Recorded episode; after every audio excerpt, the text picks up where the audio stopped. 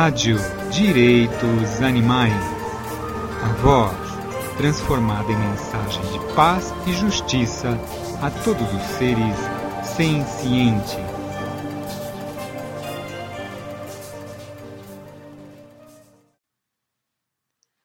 Qual é a origem da preocupação moral? E se alguém não aceitar a primeira premissa? E se alguém simplesmente não vê os animais como membros da comunidade moral? Podemos provar que eles estão errados? Claro que não.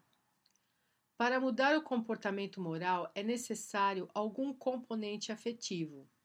A fim de estar aberto à análise lógica da questão animal, você tem que ver os animais como membros da comunidade moral e tem que querer agir com base nessa percepção. Isso não é uma questão de lógica e racionalidade. Você tem que sentir que o que o Simon, o sádico, está fazendo com os cães é ruim, que o que Michael Vick fez com seus cães era ruim.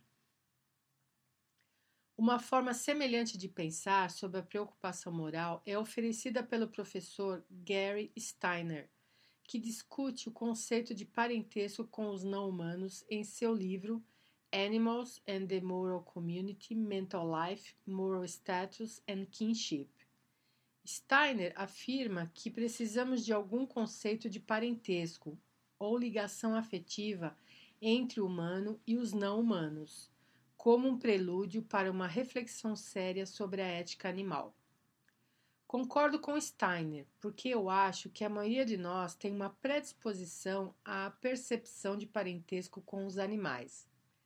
Ela precisa apenas ser despertada, precisamos tomar consciência disso. Essa consciência permite-nos ver a verdade da primeira premissa. Esta consciência pode ser desencadeada por muitos fatores, isoladamente ou em combinação com outros. Ela pode vir do nosso relacionamento com um animal de companhia. Ela pode vir de uma percepção sobre a interligação da vida ou de alguma forma, tal como a regra de ouro. Isso pode ter uma dimensão espiritual ou não espiritual. Ela pode vir de abraçar o princípio da não violência como uma verdade moral fundamental. Novamente, isso pode ter uma dimensão espiritual ou não espiritual. Ela pode vir de uma perspectiva religiosa, como a que São Francisco de Assis tinha. Ela pode vir de uma visita a um matadouro. Ela pode vir da leitura de literatura ou poesia. Ela pode vir de alguma experiência estética.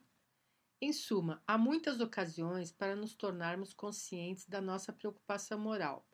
Mas se nós a chamamos de preocupação moral ou percepção de parentesco, é necessário entender que isso deve incluir um impulso moral para querer seguir em frente e para agir de forma a reconhecer e respeitar o valor moral dos animais, ou que representa o nosso parentesco com eles. Quando temos a preocupação moral ou a percepção de parentesco, que inclui impulso moral e querer fazer a coisa certa pelos animais, então faz sentido falar sobre usar a lógica e a racionalidade para discutir conclusões específicas sobre o escopo da classe de pessoas não humanas. Na minha opinião, todos os seres sencientes e o que a condição deles como seres morais requer de nós, na minha opinião, a abolição de todo o uso de animais.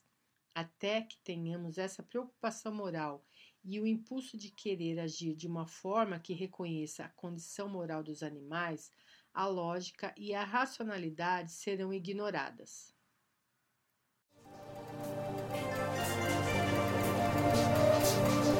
Rádio Direitos Animais a voz, transformada em mensagem de paz e justiça a todos os seres sencientes.